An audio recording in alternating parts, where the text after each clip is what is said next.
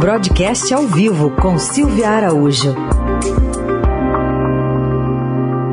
A gente vai conversar com a Silvia Araújo aqui no Jornal Dourado, que tenta dar uma olhada como é que está a recuperação da economia aqui no Brasil. Tudo bem, Silvia? Bom dia. Oi, Carol, bom dia. Bom dia para você, para o Heisen, para os nossos ouvintes. Bom dia. Pois é, Carol e Heisen, temos aí esses? alguns sinaizinhos de recuperação, é. né? Vamos Quais lá. são eles, Silvia? Vamos neles. É, ontem, a gente já teve uma pista logo cedo naquela, naquele boletim Focus do Banco Central que pela primeira vez estabilizou as projeções para a economia nesse ano. A gente vem falando semana a semana que essas projeções têm sido atualizadas e têm sido atualizadas para uma queda é, do produto interno bruto mais pronunciado a cada semana. Só que ontem a gente teve uma boa, uh, uma boa novidade ali, porque deu uma estabilizada. A pesquisa mostrou que o PIB desse ano deve cair 6,5%. E na semana anterior, essa previsão era de 6,54. É muito marginal essa melhora, mas com alguns indicadores que estão sendo apresentados aí na economia, a gente já pode até pensar numa queda menos acentuada para esse ano, como se previu lá é, no mês de abril, no auge da crise do coronavírus aqui no Brasil, principalmente na economia. Então, a gente já teve alguns sinais. Na semana passada, a gente teve a produção industrial, que a gente conversou aqui, também no jornal. Ela é, cresceu 7% no mês de maio em relação ao mês de abril. Não recuperou, claro, aquela queda abrupta que a gente viu no mês de abril, que chegou a 18%. Mas, aos poucos, os números vão apresentando um pouco de recuperação mês após mês. Pelo menos é isso que a dinâmica da economia está apresentando. O mês de junho da produção industrial deve ser um pouquinho melhor, julho melhor também e assim por diante. O que os economistas têm falado e também os integrantes da equipe econômica do governo é que, ao que parece, o pior mesmo da economia ficou concentrado no mês de abril e vai ficar concentrado no segundo trimestre do ano. A partir daí, os números, os indicadores já devem apresentar um pouco de melhora. Ontem, você ter uma ideia, o presidente do Banco Central, o, o Roberto Campos Neto, ele disse que esse pior da atividade econômica realmente deve ter ficado em abril.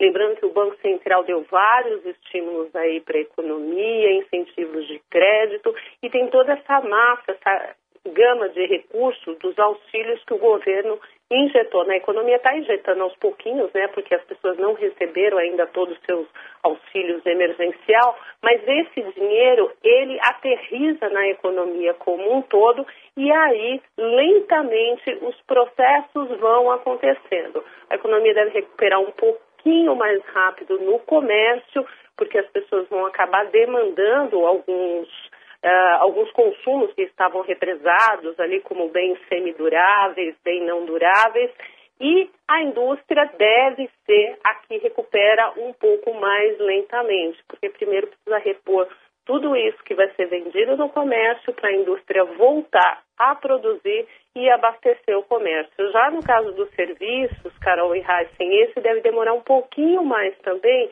porque os serviços logo de início, ele pode até é, voltar a girar, porque você deixou de consumir um, serviço assim que retoma aí as atividades, que é, reduz um pouco o isolamento, você vai consumir esse serviço, mas você não consome o serviço passado.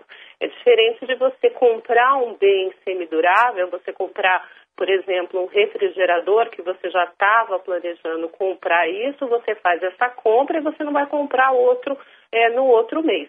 No caso de serviços, o serviço que você não consumiu nos meses anteriores, dificilmente ele vai ser retomado, porque você passa a contar do zero. Você vai ao salão de beleza, por exemplo, a partir é, de agora que foi flexibilizada essas atividades, pelo menos aqui em São Paulo o serviço que você não consumiu lá atrás ficou lá atrás, né? Muito bem. Ô, Silvia, vamos falar um pouco. Eh, esse programa de privatizações aí do ministro Paulo Guedes, o que está previsto, o que, que pode sair de concreto? Pois é, o ministro Paulo Guedes, ele surpreendeu ao falar no final de semana que existem quatro grandes privatizações a serem feitas aí em 60, em até 90 dias, e que ele iria anunciar quais seriam essas quatro grandes privatizações. O que a gente tem, Raíssa, é que existe um programa muito grande de privatizações, desestatizações, participações e desinvestimentos do governo federal, que lá no começo do ano, quando ele foi apresentado, a expectativa era de que nesse ano de 2020 o governo conseguiria aí obter 150 bilhões com essas vendas.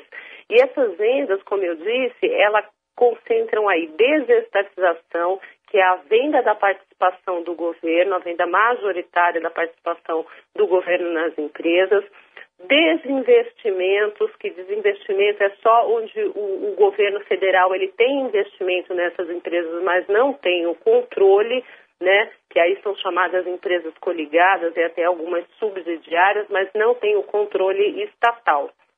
E no cardápio para essa uh, para essas vendas aí que contemplaria esses 150 bilhões nesse ano, tem de tudo. Tem aeroportos, tem portos, tem rodovias, tem setor elétrico e no setor elétrico a gente tem aí a desestatização, a capitalização da Eletrobras.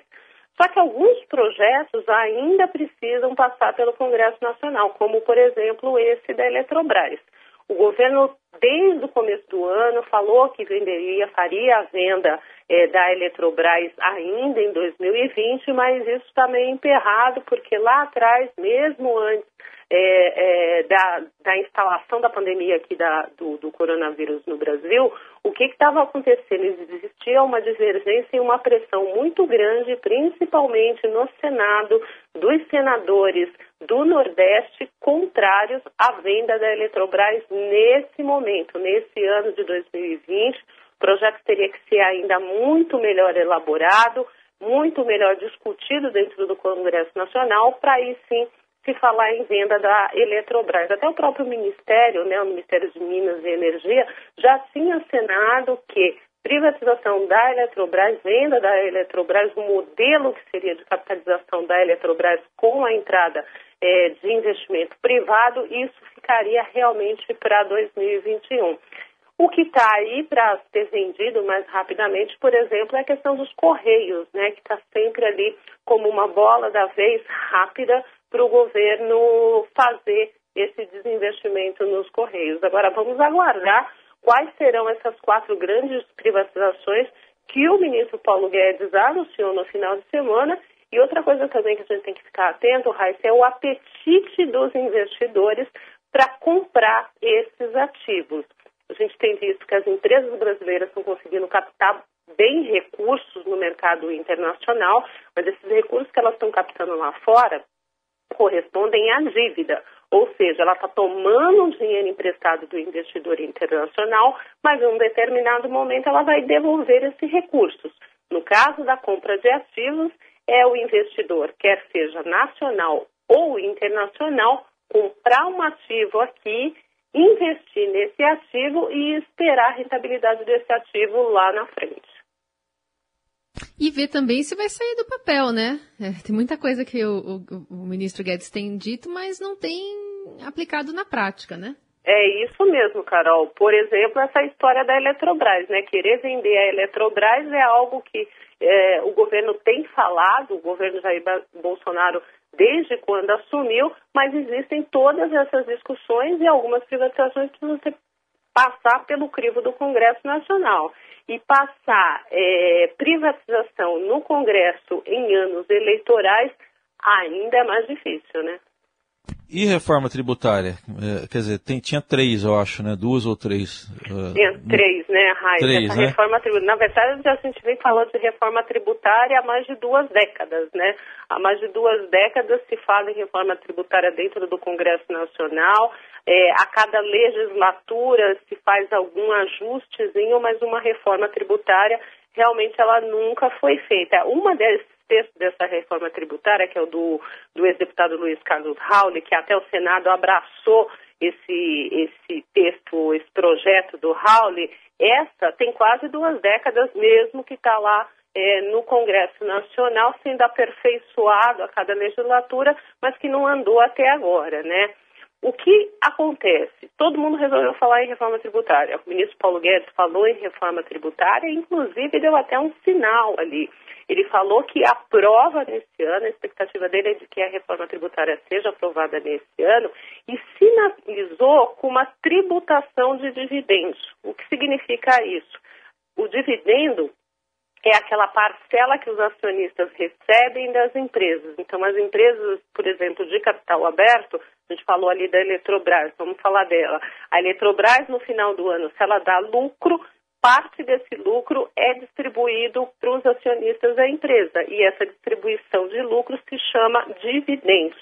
Acontece que ao você tributar esses dividendos, você está reduzindo a parcela que esse acionista vai receber.